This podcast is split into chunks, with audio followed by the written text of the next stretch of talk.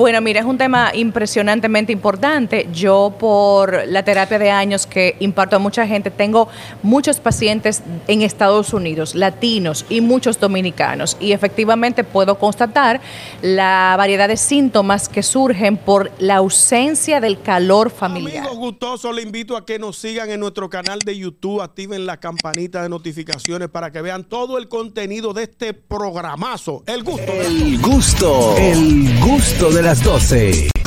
Eso, señores, ya estamos de vuelta en el gusto de las 12. Gracias a todos por estar en sintonía. Y como también era de esperarse, como cada viernes está con nosotros nuestra querida psicóloga, nuestra querida terapeuta, nuestra querida eh, eh, Amiga. amiga, Aide Domínguez. ¡Epa! ¡Qué ricura! Es bueno decir que es presencial. Sí, presencial. En Miami. Es Miami, es Miami. Ah, qué susto. Yo pensaba que era un holograma que tenía aquí al lado. Sí, sí, Ñonguito. No, Señores, para gente que no están escuchando, Wow, aprendan Dios a hacer mío. radio. Yo tengo 20 años enseñando.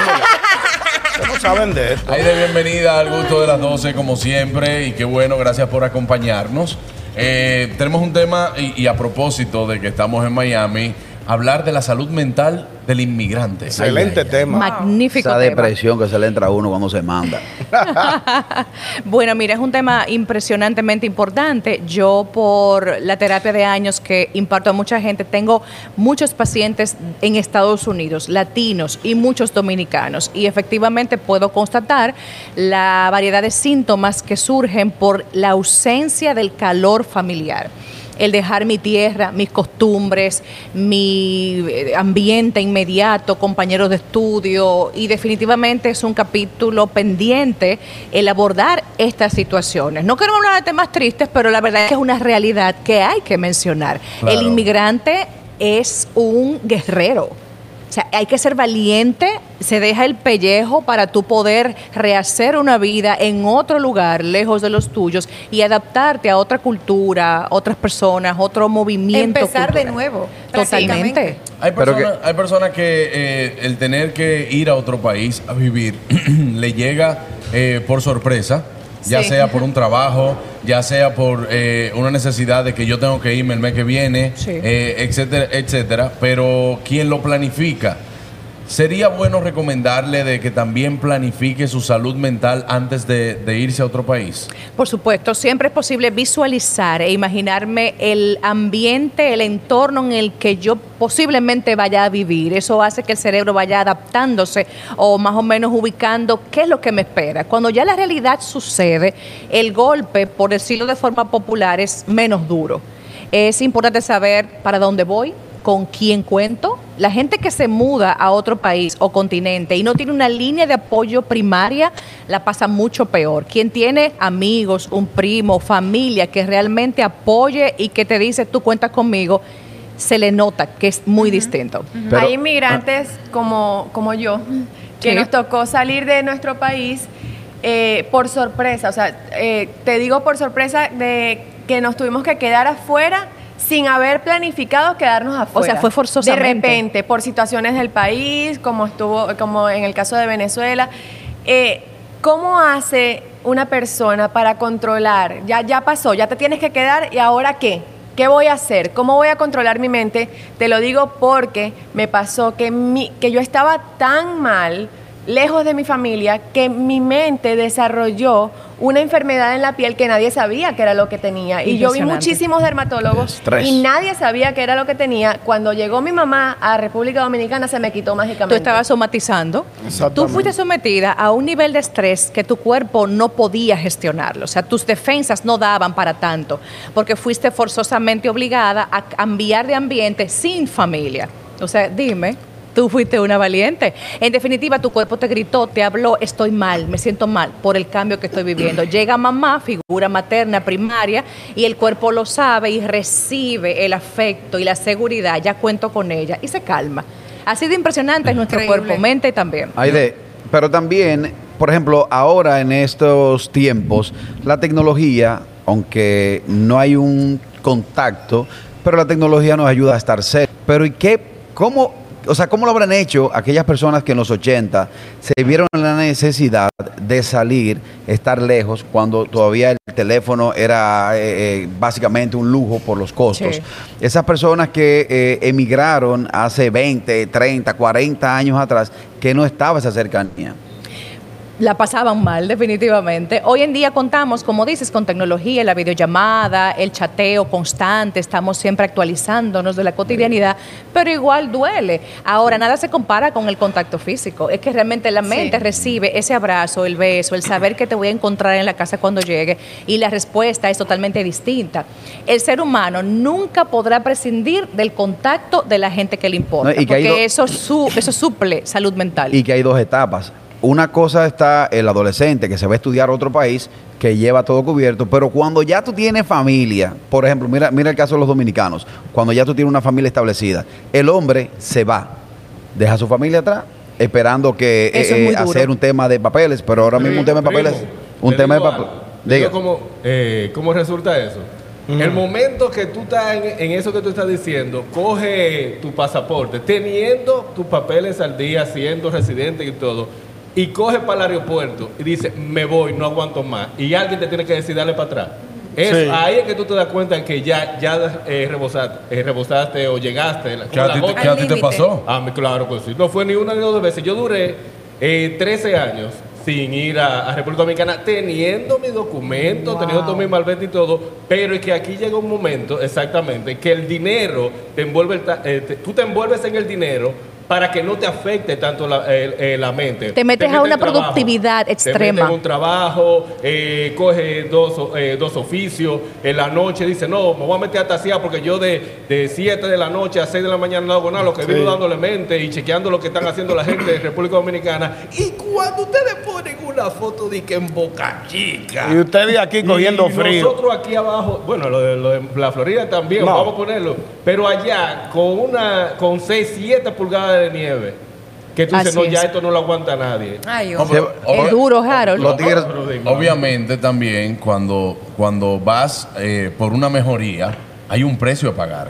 Pero claro, y como dice Harold, la gente se enfrasca tanto en el sistema y obviamente todo lo que te demanda este capitalismo hay que pagar toda la factura y hay que llegar a tu país de origen con algo, un apartamento, con una Problema. tierrita. Si te fuiste roto, no puedes volver. No, roto. la dignidad no te lo permite. Ese es el No, problema. y- y- Y también hay que manejar psicológicamente la gente que se queda en tu país creyendo que tú sales del aeropuerto y te dan una maleta llenita de billetes. Exactamente. Y ellos creen, y mándame, y mándame, y mándame. Así mismo Y tú, sabes, tienes que pagar muchísimas cosas y no sabes cómo ayudarlos porque tal vez están, eh, hay personas que sí realmente lo necesitan y tú te quedas como que, conchale, ¿cómo hago? Tengo que pagar la luz, tengo que pagar el transporte, todo esto. Definitivamente. no, O sea, y- Entonces, Aide, el, el, el inmigrante no se puede dar el lujo, por ejemplo, de, de caer en una depresión. O sea, puede pasar, pero si estás solo, tiene que tirar para adelante. Entonces, ¿qué sí tú le caen, recomi- Anier, sí, caen, pero sí. tienen que echar para adelante, como Por tú dices. eso, o sea, que no,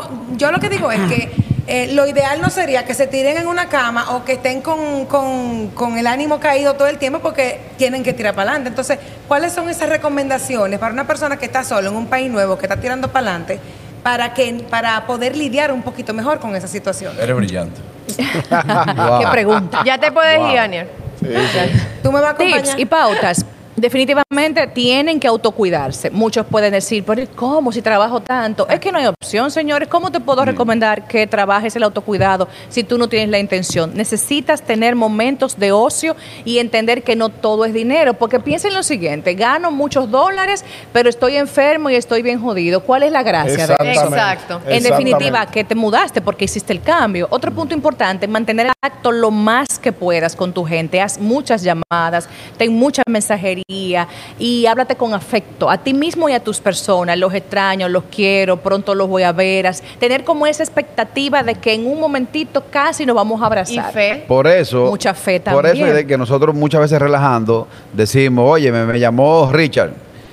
Parece que compró una tarjeta de 5 mil dólares porque tiene una hora hablándome. Eso es parte del Sí, desahogo. Tiene hambre de contacto. No, ajá. e- Ay, ese es el si- desahogo si de es por- Si aquellos. es por hablar, Wow. Mamacita. Digo que es el desahogo de aquellos que se sienten lejos de su círculo. El de su inmigrante tiene una necesidad de Sí. que me digan todo, que el bebé Sí. caminó, eh, ya fulana se sanó, o sea, que le actualicen. Mantenerse al tanto de todo. Claro, algo fundamental también que debo eh, eh, im- importantizar, que lo veo mucho en muchos pacientes que manejo, es un inmigrante que no se divierte, no se recrea absolutamente nada. Siempre Hay gente bueno que solamente vuelta. trabaja, no van a nada, a la playa, a un teatro, a un concierto, a un parque. Es Eso que no hay- es vida. Hay una diferencia del inmigrante que se va con papeles o está en un proceso de papeles al que, que se va sin papeles. Sí. Totalmente, El es que- distinto. El que se va sin papeles porque quiere eh, vivir el sueño americano, ese sueño lleva pesadillas. Oh. Muchas. y- Pero a sí. propósito de eso, yo que, o sea, quiero hablar de las personas que se ilusionan con venir a Estados Unidos,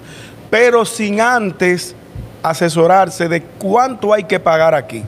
Tú sabes, Juan Carlos, que aquí hay que pagarlo todo. Aquí el que no se organiza. El que no, lo, lo hablamos fuera del aire, la gente entiende que allá, por ejemplo, tú llamas, me cortan la luz, déjame llamar a un amigo mío. Yo, yo lo he hecho. No, aquí, O- o aquí tú lo muchos- puedes hacer también. Está bien, pero es más difícil. No, Aquí hay que pagarlo todo. Aquí nadie te mete la mano. Allá cualquiera te pasa un plato de comida. Cualquiera te agarra un muchacho. Aquí no hay sirvienta. Aquí hay que hacerlo todo. Aquí no hay dique, dique Es otro sistema, Es otro sistema. No, aquí- sistema de aquí- tren. Aquí no hay lista en el colmado. que tú- Exacto. aquí no hay fiao. Aquí no hay Y que- fiado. y que mándame yo, 300 de yo le, yo le digo a la muchacha de mi casa, "Di- pide el botellón de agua y pide lo que tú quieras. Cuando yo llego yo lo pago. sin problemas. aquí. Aquí no hay nada de eso. Entonces tú te ves, tú chocas con esa realidad de tú decir, pero yo vine ilusionado que Estados Unidos, el sueño americano, los El que dólares. viene ilusionado la va a pasar mal, porque es que esto no es ilusión, esto es realidad. Esto es realidad. vida cruda y dura. Y tienes que venir mentalizado de que eso es lo que te toca. No, yo hay- saludo a un amigo mío. Hay, hay muchas veces, hay muchas veces que también nos pasa la cruda realidad de tener, eh, por ejemplo, eh, se va el esposo, pero sabe que tiene a su esposa y a sus hijos Sí. en, en su país. Sí. Y esa realidad es más dura que cuando tú eres solo. Totalmente. Ah, Sí. no, yo me fui soltero, me fui a hacer una nueva vida. Eh, yo voy a hacer una vida eh, para allá. Pero cuando usted deja a sus hijos, cuando usted deja que le toca a muchas personas Sí, hacerlo. Ese es un tema muy delicado. Y Sí. que la verdad también manejo familias con casos así, de esa tristeza porque papá no me crió, porque no estuvo presente. Entendemos la parte económica, pero yo quiero concientizar de que también dejar a tu familia por el sueño americano u otro sueño, realmente el precio es muy caro, la factura es muy costosa, que es bueno evaluar bien por qué vas a dar ese paso. Y también si tienes un plan, que deberías, a corto o mediano plazo de que estén juntos. No, y saber las lagunas que crea durante eh, en, en- en tus hijos, el no poder estar cerca. Pues muchas veces, ah, no, yo hablo con ella todos los días, hablo con él todos los días, pero esas lagunas que se No es van lo creando. mismo. No eh, eh, pues, Es un tema importante. Sí. Tenemos Hay- un mensaje de YouTube, tenemos mensajes de YouTube a nuestros amigos que, bueno, nos están sintonizando por YouTube. Dice Fellito, aquí, Aquí no, no- se cuenta con nadie. Ni con los dedos.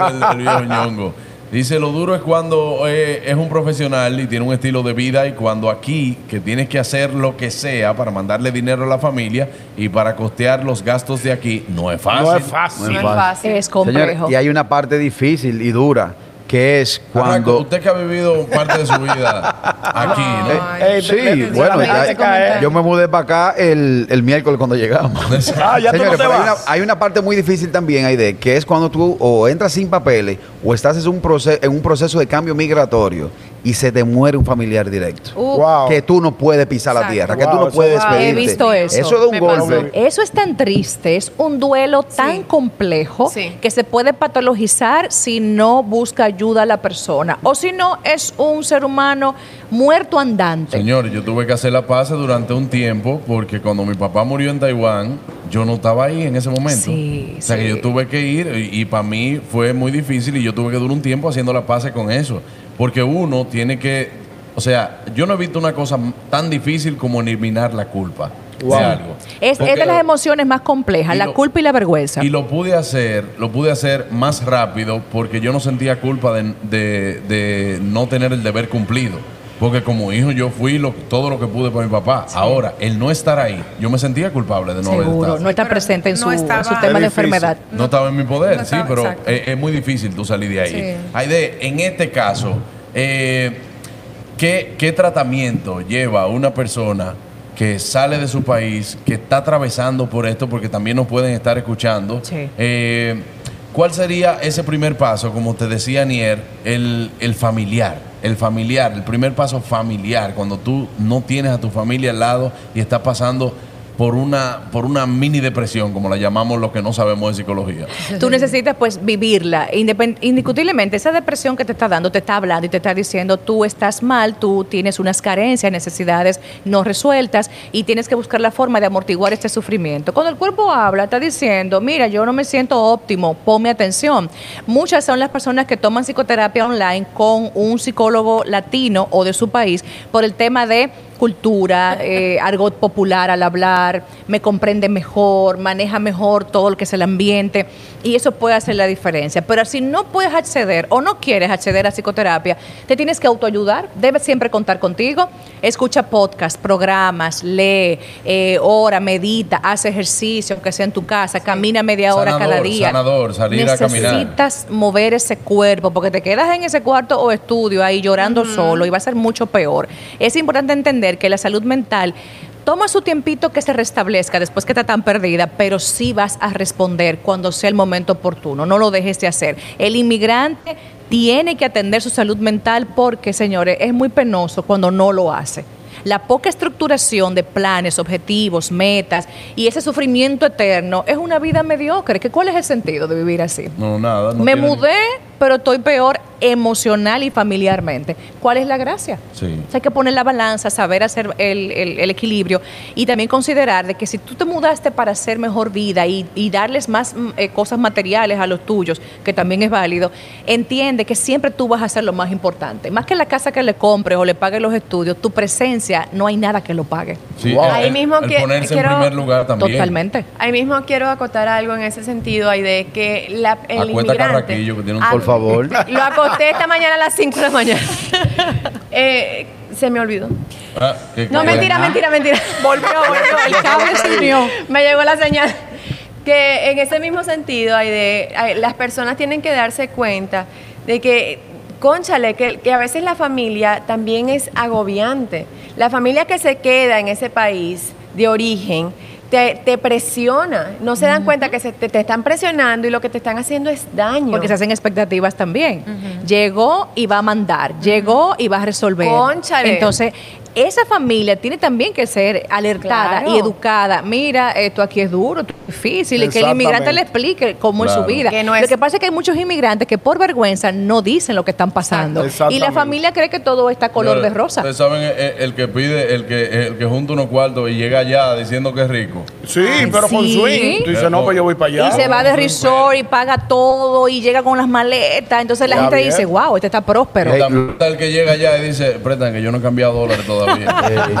Señores, Es un cuento bueno. Eso cadenuncia, Echando vaina. eso cadenuncia de los 80 dejaron a mucha gente loca ya. Ay, Tú claro. tienes que bajar Y otra cosa cadena. del inmigrante, quiero agregar este elemento que no se nos olvide, señores, la pesca de residencias. Cuídense, señores, cuídense.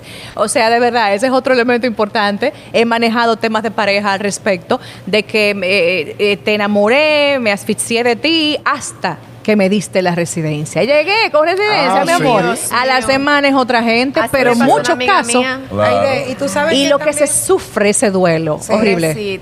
Que hay personas que ya logran su meta, hicieron sus papeles, ya están establecidos, pero esa nostalgia de que dejaron su país, de que su parte de su familia está allá, aunque hayan, hayan traído su familia, eh, su núcleo familiar aquí, eso como que no se va nunca. No. Pero no, es, cierto. un agridulce por siempre, Mira, diríamos. Yo entiendo que hay que hacer el contacto, hay que programar las vacaciones, hay que hacer ese plan de que a ver quiénes pueden venir también o que nos juntemos en otro sitio.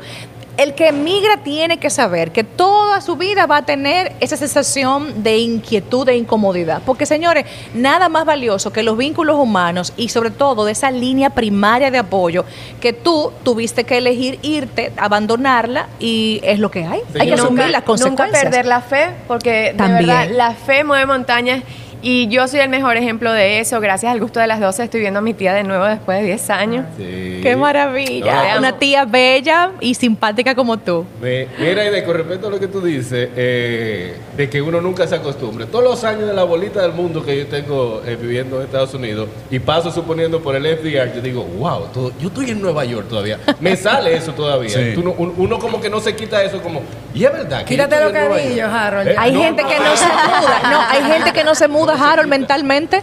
Hay gente, hay inmigrantes que son la- que están más pendientes de Dominicana o Sí. del país que sea, más que el que está viviendo en el país. Yo conozco gente, yo conozco Pero eso gente. es para no perder el contacto, Pero eso es porque quieren estar actualizados de mi, de mi tierra. Pero- de- y así como hay uno que siempre tiene el deseo de volver, hay uno que dice que yo no vuelvo para allá. Ni Sí. matado, sí. Señores, gracias Aide Domínguez Siempre. por estar con nosotros. Buen tema. Buen, buen, excelente tema. Excelente, excelente. Excelente tema. Aide Domínguez de Miami, el teléfono de la psicosecre está ahí Ah, pero claro que Claro. sí, traeremos consultas virtuales para todos ustedes, los que estén fuera de RD, en el 809-777-5233. Ahí consiguen nuestra psicosecret vía WhatsApp con toda la información. Gracias, Aide, por estar con nosotros también. A nuestros honor. amigos de Banreservas, el banco de todos los dominicanos. Recuerden, tenemos oficinas de representación en España, eh, en Nueva York y próximamente aquí en la ciudad de Miami. Gracias a nuestros amigos de PM Cargo, donde lo único pequeño es el mundo. Bonos electrónicos SN, envíalo donde quieras y desde cualquier parte del mundo. Rápido, seguro y sin costo adicional. Tribeca Restaurant and Lounge. Gracias por recibirnos y por abrirnos sus puertas. Amigos, ustedes no se muevan. Al regreso tenemos mucho más aquí en El Gusto de las 12. El gusto, el gusto de las 12.